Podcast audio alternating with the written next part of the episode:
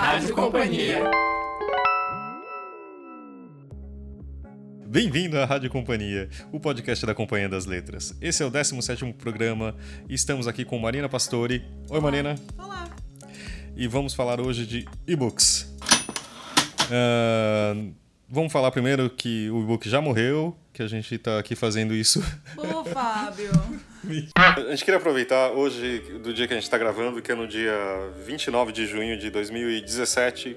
Fazem 10 anos que o Aibo... Uh, o é, Zé, você vai ter que editar um pouco. Ou vai deixar assim mesmo, não sei. Ai, eu prefiro assim, é como na vida. Hoje fazem 10 anos que o iPhone foi, foi lançado e realmente eu acho que mudou a vida toda de tanta gente, afetando várias partes da, do nosso dia a dia, inclusive com a leitura. No, no meu ver, mais ou menos ele ajudou a, a lançar, depois que veio a ser o Kindle, uh, os e-books, tablets e que a gente tem hoje no mundo de e-books. E hoje em dia o próprio iPhone gigante é um dispositivo de leitura bem importante. A gente tem um número aqui super preciso, super recente, que da Fortune de 2008, de 54% da leitura é, é, feita em smartphone. Quer dizer, isso é uma pesquisa já antiga, mas mostrava que em 24% dos uh, e-books comprados em 14 eram lidos em smartphone em 2014, e em 15 pulou para 54%. E hoje em dia a gente não tem. O mercado de e-books é um problema que uh, os números não são sempre transparentes, a maioria das lojas não passa, né? Mas dá para ver que a leitura em smartphone hoje é super importante, fora, claro, a leitura nos e-readers dedicados, né? Queria saber até da Marina, onde você lê?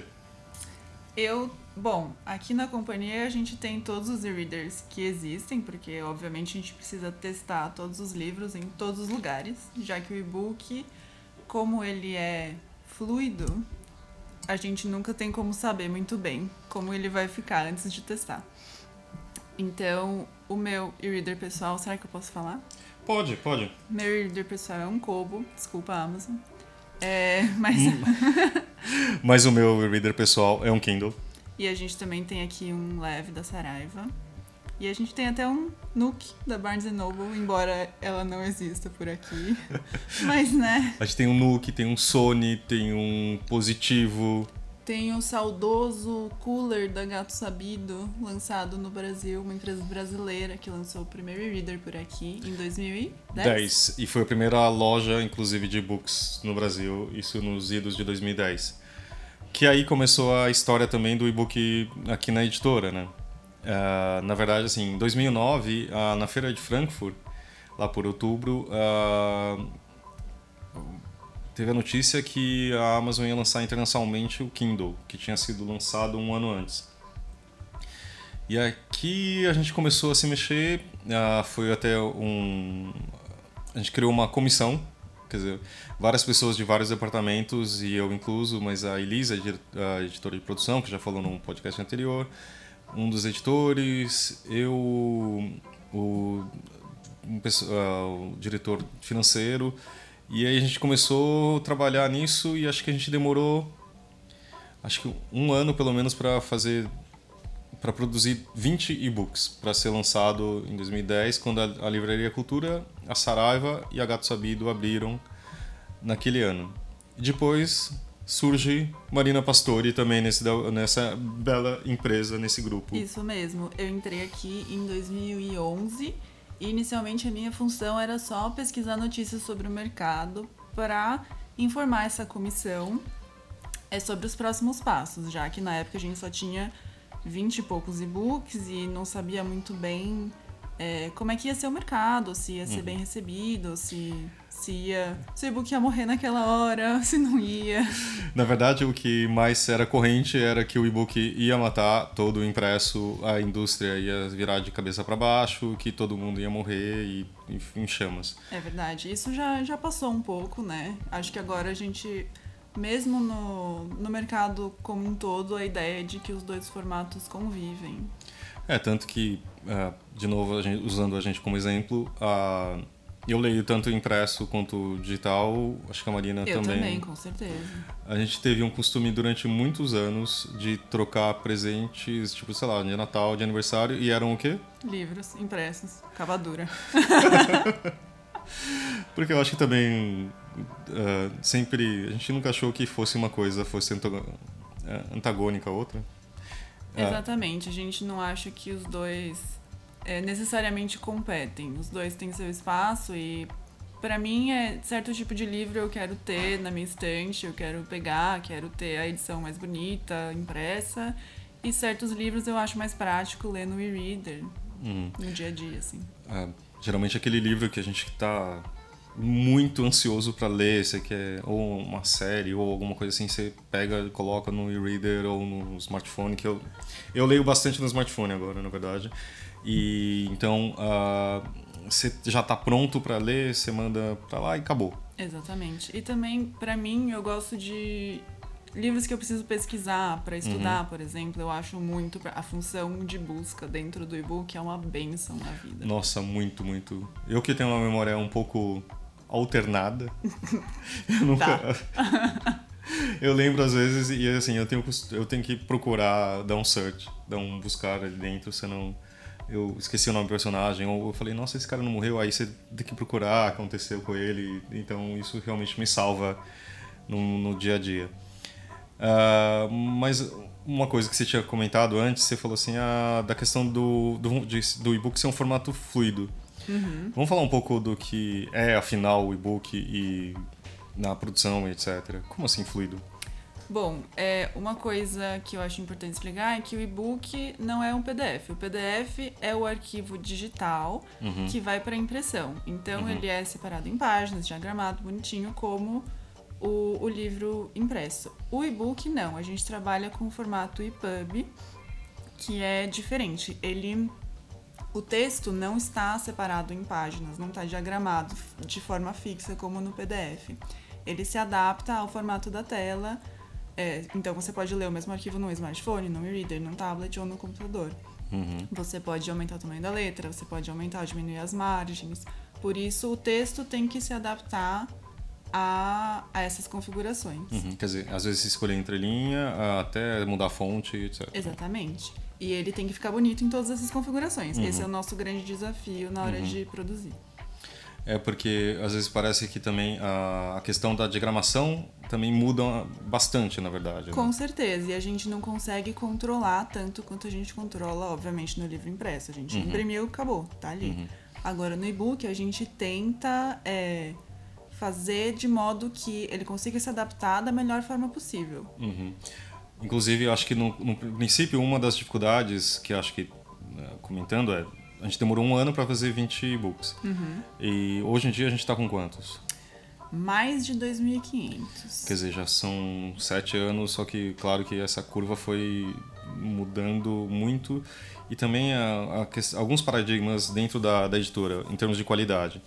Por exemplo, a Elisa, que a gente conversou uns programas atrás, eu- ela sempre sempre é muito atenciosa aos detalhes. E, por exemplo, a quebra de parágrafo dentro do parágrafo é muito a gente tem uma série de, de padrões, por exemplo.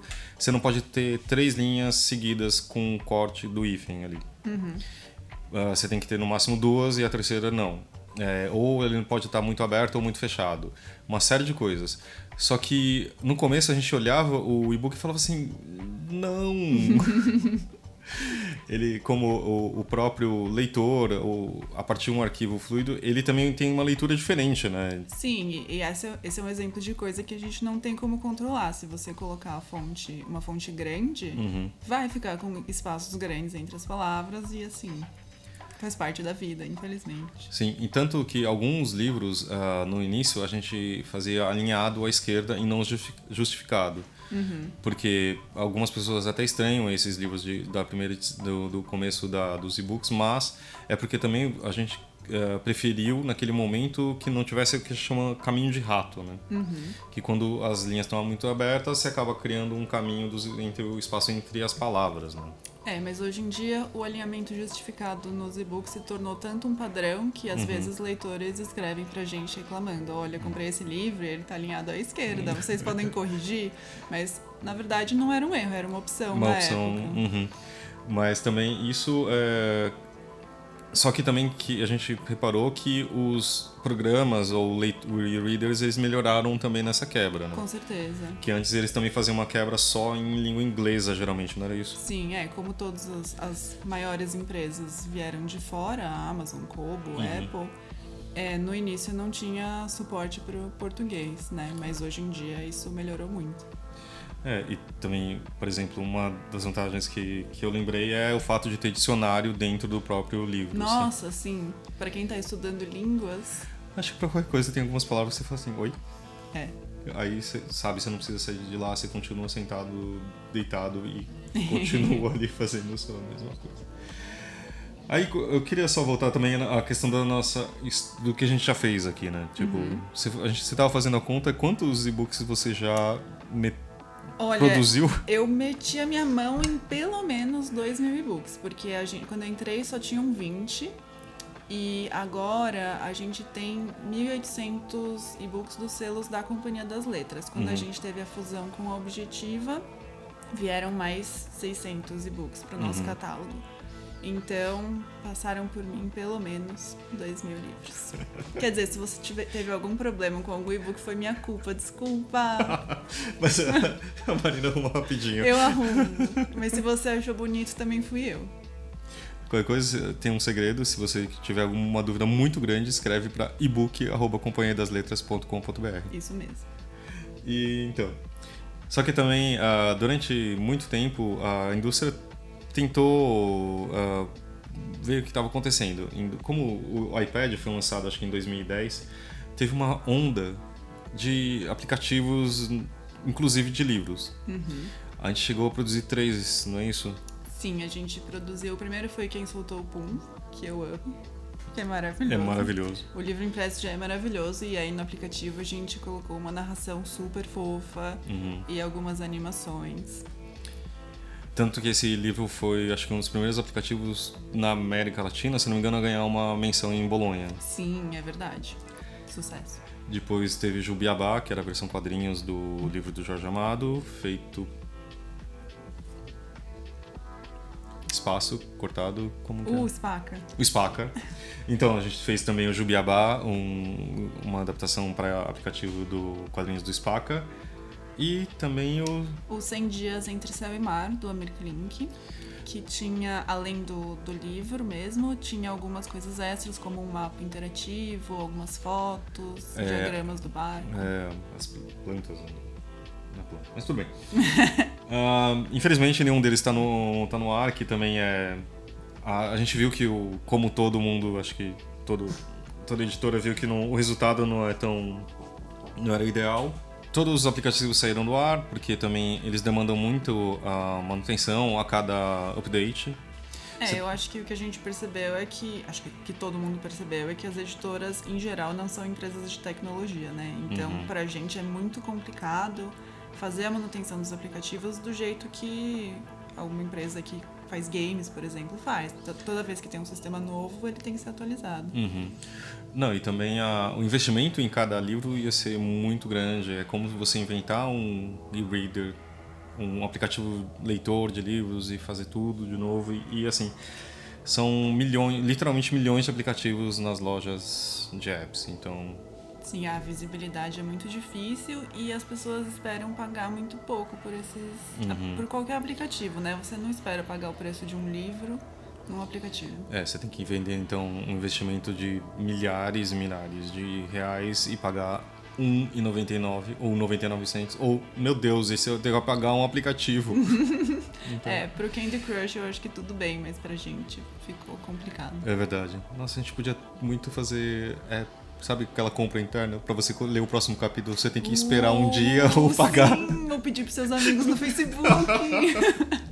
Vou guardar. Ninguém faz isso antes, hein? A gente já acabou de inventar uma coisa nova pra ganhar Copyright. dinheiro. Mas depois também uh, a gente lançou um selo digital, né? Isso acho que em 2013. Foi Sim, isso? foi o Breve Companhia que a gente lançou primeiro como forma de, de lançar e-books que fossem rápidos ligados ao momento presente. O primeiro que a gente lançou foi o Choque de Democracia. Uhum. Então, sobre as manifestações de junho de 2013 e também acho que foi o maior sucesso, porque o... a gente fez exatamente naquele momento, o autor fez uma coisa muito rápida, o Marcos Nobre, e foi realmente é, foi, eu acho que foi o nosso maior sucesso no sentido de que ele conseguiu captar aquele momento uhum. e com uma análise ao mesmo tempo que foi muito rápida, era uma análise muito muito profunda do que estava acontecendo. É, porque também esse o esse instant book, que a gente talvez possa chamar, fica também um pouco perdido em tipo de conteúdo que você quer passar, né? Porque ele não ele tem que ser mais, obviamente, mais profundo que uma revista semanal Sim. ou mensal e tem que continuar sendo livro, só que teoricamente você tem que produzir rápido para chegar, tem aquela análise daquele momento. Né? É, ao mesmo tempo que tem que ser quase instantâneo, ele tem que se manter por algum tempo, né? Não pode ficar uhum. velho. E fora esses livros mais jornalísticos que a gente lançou por esse selo, tem também algumas pequenas coletâneas de crônicas, de poemas que a gente pensou que fossem funcionar como uma introdução à obra de algum autor, por uhum. exemplo, Drummond, Vinícius. Olha, eu acho que vale a pena vocês darem uma olhada, eu vou colocar aqui na descrição, mas é, são pequenas, pequenos livros que são muito legais. Eu acho que o Drummond, é, eu lembro também, assim, é uma, são poemas muito legais para te introduzir nesse mundo dele, do, do Vinícius também, sabe? É, são, é uma coleção que eu tenho, a gente tem muito carinho, que, Sim. que não uh, talvez a impressão é que tenha lançado muito antes do que talvez o mercado fosse é, eu acho que no Brasil a gente foi uma das primeiras editoras a, a fazer isso. A Objetiva também fez com o selo uhum. Folio, que tem mais ou menos o mesmo princípio de lançar livros curtos e sempre com preço muito menor do que o, o das nossas outras edições. Então acho que se você não, ainda não comprou nenhum e-book, vale a pena tentar começar por aí. E também a gente, se você quiser experimentar, acho que um, algum e-book nosso, a gente tem alguns que também gratuitos, né? Sim, a gente tem mais ou menos 10 e-books grátis, que geralmente são contos ou pequenos trechos, também com essa intenção de, de você poder experimentar a leitura digital ou experimentar um autor que você não conhece uhum. sem se comprometer com um livro pago. Uhum. Só que com a qualidade de uma, uma editora e não com, sei lá, de um. Sei, vindo não sei da onde. Exatamente. a gente chegou também a produzir um Enhanced Book né? É, foi o, a biografia do Getúlio Vargas que a gente produziu e a, o autor tinha. Era o autor? Tinha material Era o autor mesmo. O Lira Neto tinha um, uma, um material que não entrou no livro. É, que eram vários vídeos de discursos do Getúlio e alguns arquivos em áudio que a gente resolveu usar na edição digital. Então é o Getúlio Vargas. Ih, não sei que volume que é. É o volume 2. É, o volume 2, tá bom. É o Getúlio Vargas, volume 2, edição especial, com material extra. Continua, esse continua no ar, se quiser, também aqui na descrição. É importante lembrar que ele só pode ser lido ou no computador ou em tablets, já que não dá ou em smartphones, você, né? Ou em smartphone. Claro que no, no Reader não tem video player, etc. Também a, a gente estava tentando. Eu lembrei uma coisa interessante. A gente lançou em 2012, no final de, em 2012, um primeiro livro que saiu antes em e-book do que impresso. É verdade, o do Paul Auster. Do Paul Auster, que foi uma experiência interessante e acabou não sendo tão bem sucedida, mas também. É, mas você lembra do nosso primeiro lançamento simultâneo? Sim. Quando saiu a biografia do Steve Jobs em 2011, né? Acho que sim foi o primeiro livro que a gente pensou, não, esse tem que sair em digital e impresso ao mesmo tempo. E aí foi uma loucura pra gente conseguir produzir por porque, dia certo. É, porque lembrando que a gente tinha, não tinha tanto know-how, sabe? A gente trabalha com a gente trabalha com o Rafael Alt, que até hoje, né, ele faz as nossas conversões junto com alguns outros, mas foi o, a, o fluxo de produção ainda não estava tão azeitado quanto hoje, né? Exatamente. E acho que aqui na editora mesmo a gente não tinha é, como prioridade a produção do e-book tão rapidamente. Uhum. Só que esse livro foi um sucesso incrível. A gente vendeu no primeiro dia mais do que a gente costumava vender em um mês. E acho que foi aí que a gente percebeu, bom, lançamento simultâneo é uma coisa importante. Vamos uhum. continuar com esse esforço aí. E hoje é nosso, nosso padrão para todos os livros. É, realmente. E foi o primeiro livro que eu acho que uh, realmente ele na primeira no primeiro final de semana ele vendeu mais que o impresso. Sim.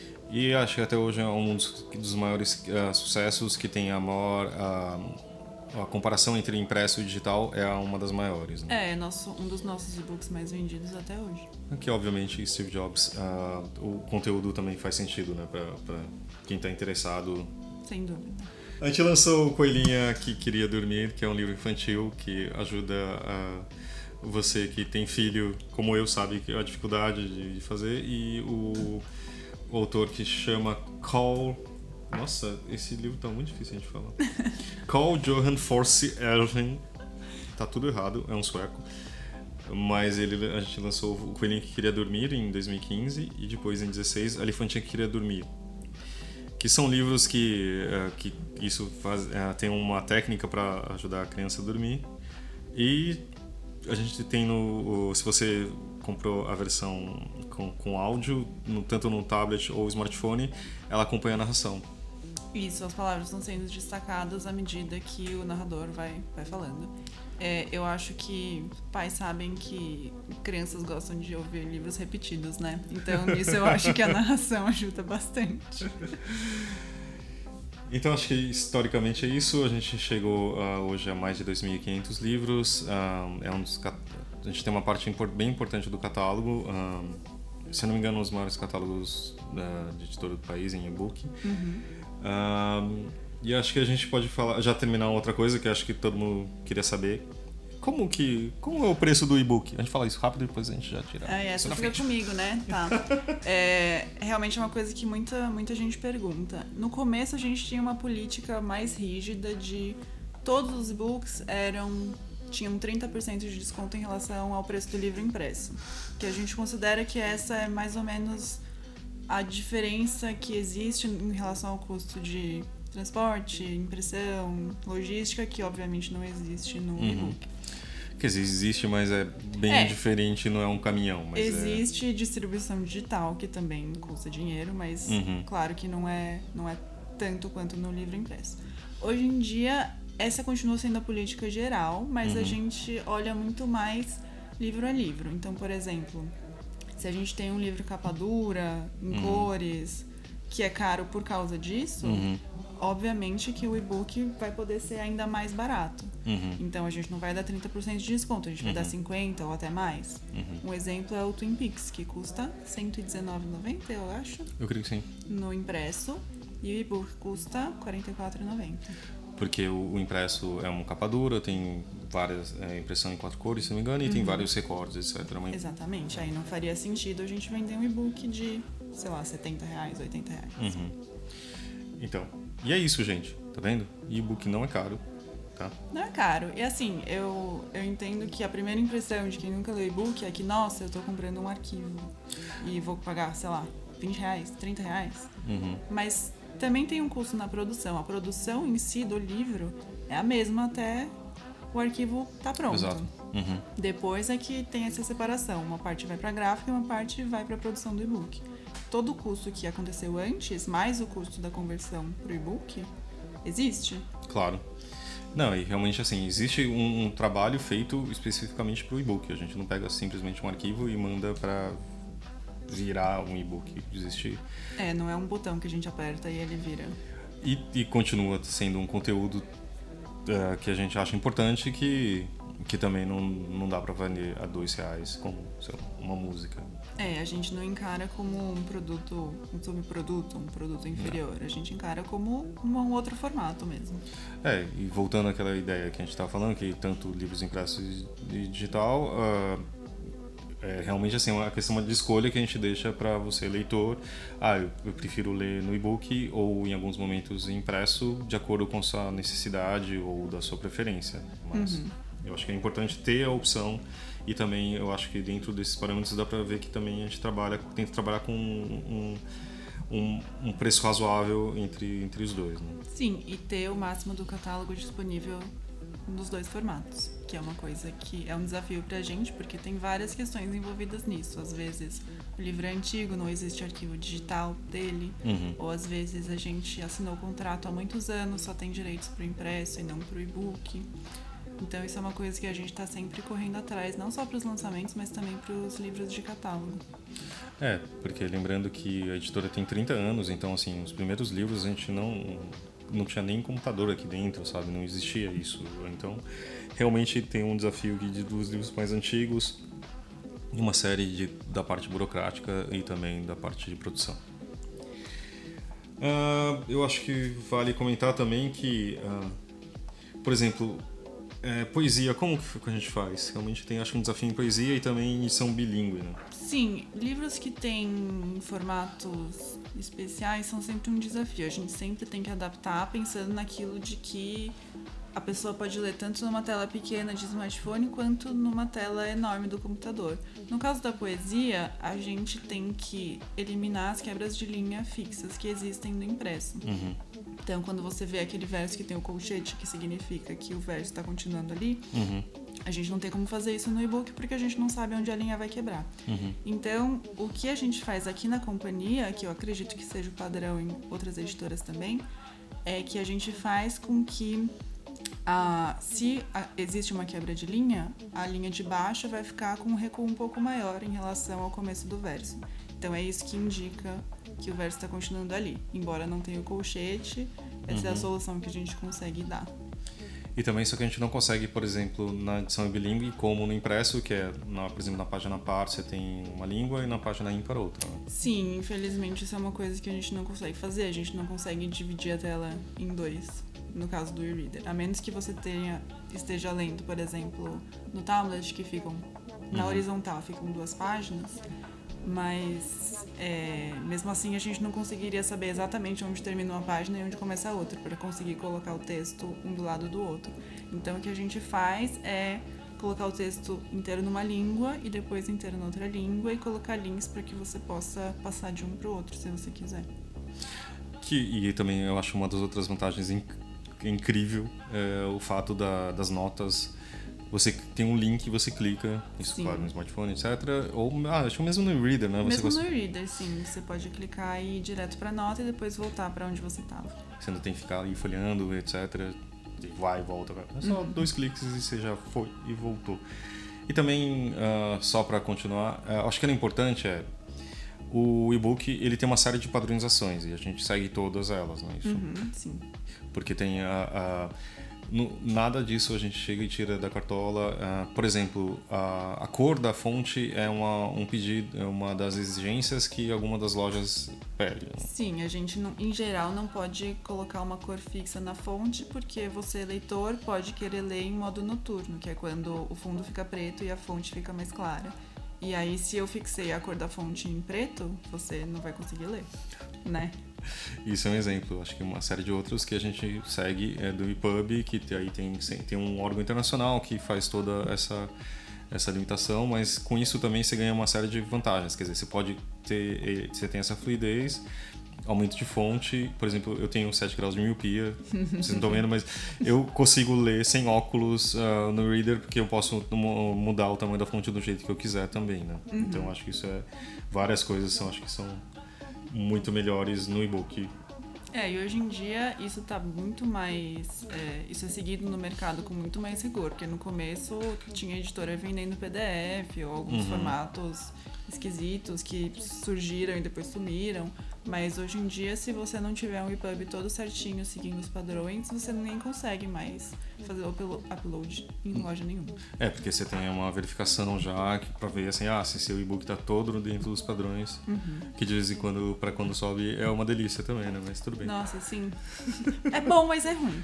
É, é bom para pro leitor porque sabe que a qualidade vai seguir aqueles padrões mínimos, mas também, às vezes, como qualquer software, dá pau. E a gente, não- às vezes, não sabe como. É, ah, eu queria comentar um pouco outra coisa da produção, é a questão da capa, né? É, nesses, acho que, seis, sete anos que, que a gente está fazendo e-book, a, mesmo as capas chegaram a mudar, né? Sim, você que era diretor de arte sabe, sabe como que funciona. É, mas isso não só para o e-book, mas também para o e-commerce de forma geral. A gente sabe que nem todo mundo vai ver a capa linda, maravilhosa, impressa, cheia de verniz e efeitos, como ela. É, como tá, está na livraria, na, na, prateleira. Vai ver naquele formatinho thumbnail, né? Aquele, aquele pequenininho, então. Exatamente. E a capa precisa funcionar tanto impressa quanto digital. Então essa é uma preocupação que hoje em dia eu acho que está bem consolidada dentro do departamento de arte, que é a fonte não, não pode ser muito pequena, ela tem que ser legível naquele uhum. tamanho mínimo. As cores têm que ter um contraste suficiente para que você consiga ler na tela. Eu acho que aqui também a parte do, do, do, processo de aprovar a capa, acho que no começo a gente tinha que assim, a gente diminuía a, o, sabe, a aprovação geralmente é feita na tela, tá? Então assim, ah, vamos, essa capa tá boa, vale, serve para esse livro, etc. Aí a gente diminuía para ver exatamente como aparece na, sei lá, na, na livraria online. Aí falava, ah, não, não funciona, o corpo não dá para ler nada, então mas infelizmente tem coisas que também a gente sempre quis fazer capas animadas, né? É, a gente já pensou nisso, mas infelizmente não funciona em todos os lugares. Mas seria incrível um GIF animado, um GIF de gatinho na capa. Desculpa. talvez, talvez algo assim. E também acho que, uh, para acho que finalizar, acho que tinha uma parte que é importante é sempre falam, tinha um momento que quando o e-book surgiu lá em 2010 ou 12 por aí, que o e-book ia matar a indústria, né? Ia, ia, uhum. Assim, ah, daqui a alguns anos não, não vai ter mais nenhum livro impresso, sabe? Apocalipse. Sim. Porque também acho que uh, do jeito que estava crescendo e também acho que foi uma das únicas últimas partes da indústria cultural que deu, foi a última a entrar na, nessa revolução digital. Né?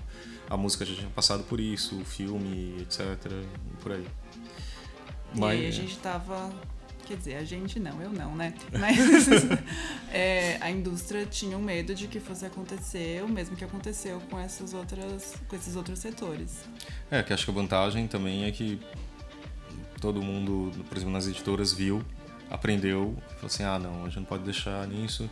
Por exemplo, uma das coisas que para falar existe pirataria, claro que existe, mas uhum. uh, eu acho que, que não é tanto quanto, sei lá, quando tinha o estouro do MP3. E... Sim, eu acho que o fato da gente ter disponibilizado edições digitais legalmente uhum. é uma coisa que você, leitor, pode não ir é, direto no site pirata, já que existe uma versão digital que é fácil de comprar. Uhum. Quer dizer, você tem certeza da procedência daquele arquivo, é fácil você você lê, tem, acho que tem livrarias online que são ótimas do tipo, você está lendo no seu tablet, que depois você vai ler no seu smartphone, ele sincroniza onde você parou aqui, você continua lá e depois você pode continuar lendo ao mesmo tempo no, num aplicativo dentro do seu computador. Né? Uhum. E a oferta de e-books hoje é muito grande de todas as editoras. É, sim, com certeza. Assim, não, são muito poucos livros que eu falo assim, ah, vou comprar e você não acha. Hoje em dia é mais raro. Acontece um pouco, claro, mas eu acho que isso se tornou muito mais comum. E também, só que ao mesmo tempo, a gente já ouviu falar também, ah, que mas o e-book vai morrer, ou já morreu. Nossa, sim, ou 8 ou 80, né? mas é o que a gente falou, eu acho que o formato continua aí, os dois continuam convivendo, o e-book e o impresso, e cada um com o seu espaço. É, porque eu acho que também a gente o nosso ponto de contato principal com, com o leitor é em, em redes sociais. Né? E antes era. Quando a gente colocava alguma coisa de história de e-book, era. Primeiro se tinha e-book, ok. Porque às vezes a gente não sinalizava. Uhum. Ou, nossa, que absurdo, que, que caro. Sim. E agora eu acho que é muito mais comum as pessoas uh, que acho que a maior dúvida é: ah, quando lança e-book? É, Sim, é, fico vai... muito feliz quando perguntam. isso é muito mais comum, ou sabe? Tipo, ah, quando a gente fala, ah, vai lançar um livro tal, ah, vai ter e-book. Então, isso eu acho que, que é um pouco da, do parte dos leitores já começou a ter essa mudança. Né? Sim, eu sempre lembro de uma leitora que me mandou um e-mail lá em 2011 já nessa época falando dos e-books do Freud. Ela queria saber quando que iam lançar, porque ela era professora e ela tinha todos os e-books impressos na casa dela, mas para aula ela levava o tablet com as edições digitais, porque daí ela podia buscar. Uhum, uhum. Ah, eu fiquei muito feliz com esse e-mail. porque era tipo, olha só, um exemplo real de uma pessoa que não é a gente, que realmente tem essa, essa percepção de que os dois têm, têm funções diferentes, mas que você pode gostar dos dois e consumir os dois formatos em momentos diferentes. É, né? Não, não é um anula o outro. Que também tem umas, alguma coisa assim, ah, você gosta de e-book? Eu falei, gosto. Você prefere o e-book ou o impresso? Essa é uma pergunta que... É bem comum. Sim. Prefiro os dois. Pode? Pode? Prefiro livros. Exatamente. Eu prefiro ter todos os livros do mundo. E acho que é isso. Queria comentar mais alguma coisa? Acho que não, né? Acho Vamos que ver. tá bom, deu de e-book. Vamos ler o impresso agora. Então tá bom, gente. Obrigado. Obrigado, Marina. Qualquer, Obrigada a você. qualquer dúvida, a gente já passou o e-mail, que é o contato direto da Marina. ebook arroba companhiadasletras.com.br E aí, se tiver alguma dúvida daqui do podcast, alguma sugestão, escreve para rádio.companhiadasletras.com.br e qualquer dúvida também nas redes sociais da editora. Obrigado. Semana sim, semana não, a gente se vê por aqui. Semana sim, semana não. Valeu. Até mais. Até a próxima.